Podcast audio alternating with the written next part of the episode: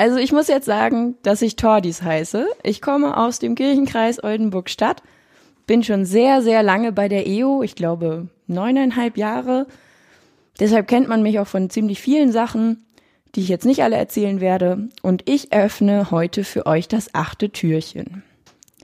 Jetzt sind wir also mittendrin in der Adventszeit. Ja auch immer eine Zeit, in der sich das Ende des Jahres mit Nachdruck ankündigt.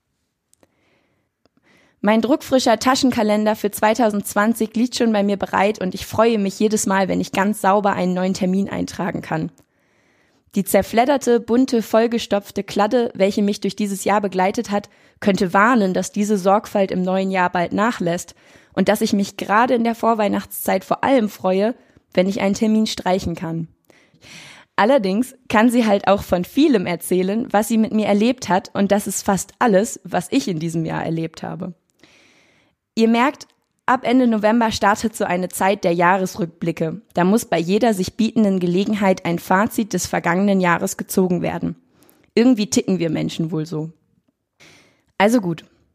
Ich rauche immer noch und die Bikini-Figur habe ich bereits im Mai auf nächstes Jahr verschoben. Ist aber nicht schlimm. 2020 will ich ja schließlich auch noch was vorhaben. Mein Kalender hat sechs Wochenendausflüge und sechs große Prüfungen verzeichnet. Dazu 107 Spätdienste, 14 Arzttermine, diverse Familienfeiern und natürlich für jeden, der mir nahesteht, je einen Geburtstag vermerkt. Ich habe neun Romane gelesen, laut Fitness-App bin ich knapp drei Millionen Schritte gelaufen und vermutlich habe ich gut 150 Liter Kaffee getrunken. Außerdem bin ich in diesem Jahr mindestens drei Engeln begegnet. Tut mir leid, wenn ich euch jetzt enttäuschen muss. Mir sind keine Lichtwesen mit Flügeln erschienen. Es hat sich keine Wolkendecke aufgetan, damit in göttlichem Licht Himmelsboten hinabsteigen können, und es hat auch keinen Blitzschlag gegeben, aus dem mir dann eine Beschützerin zur Hilfe gekommen ist. Ich rede von ganz normalen Menschen, die einfach so, einfach da waren. In Psalm 91 steht, denn Gott hat seinen Engeln befohlen, dass sie dich behüten auf allen deinen Wegen dass sie dich auf Händen tragen und du deinen Fuß nicht an einen Stein stoßest. Da steht gar nichts von Flügeln oder Heiligenschein, auch nichts davon, besondere himmlische Kräfte zu haben. Engel sind einfach da, wenn wir unsere Wege gehen und sorgen dafür, manchmal auch ohne dass wir das merken, dass wir nicht stolpern und auf die Nase fallen. Ein steiniger Weg ist also gar nicht schwer zu gehen, wenn man einen Engel an der Seite hat.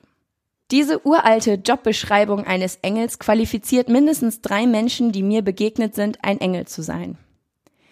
Engel, die in dunklen Momenten einfach da waren und diese ein bisschen heller gemacht haben. Solche, die mir Steine aus dem Weg und vom Herzen genommen haben. Besondere Menschen, die in mein Leben treten, mich eine Weile begleiten und mich manchmal dann auch wieder verlassen müssen.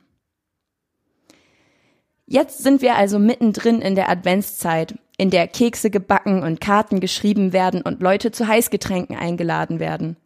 Da kann man so einen Jahresrückblick gut zum Anlass nehmen, um diesen Engeln einmal Danke zu sagen. Danke an die, auf die man sich einfach verlassen kann, ohne Wenn und Aber. Danke an euch, die ihr für andere streitet.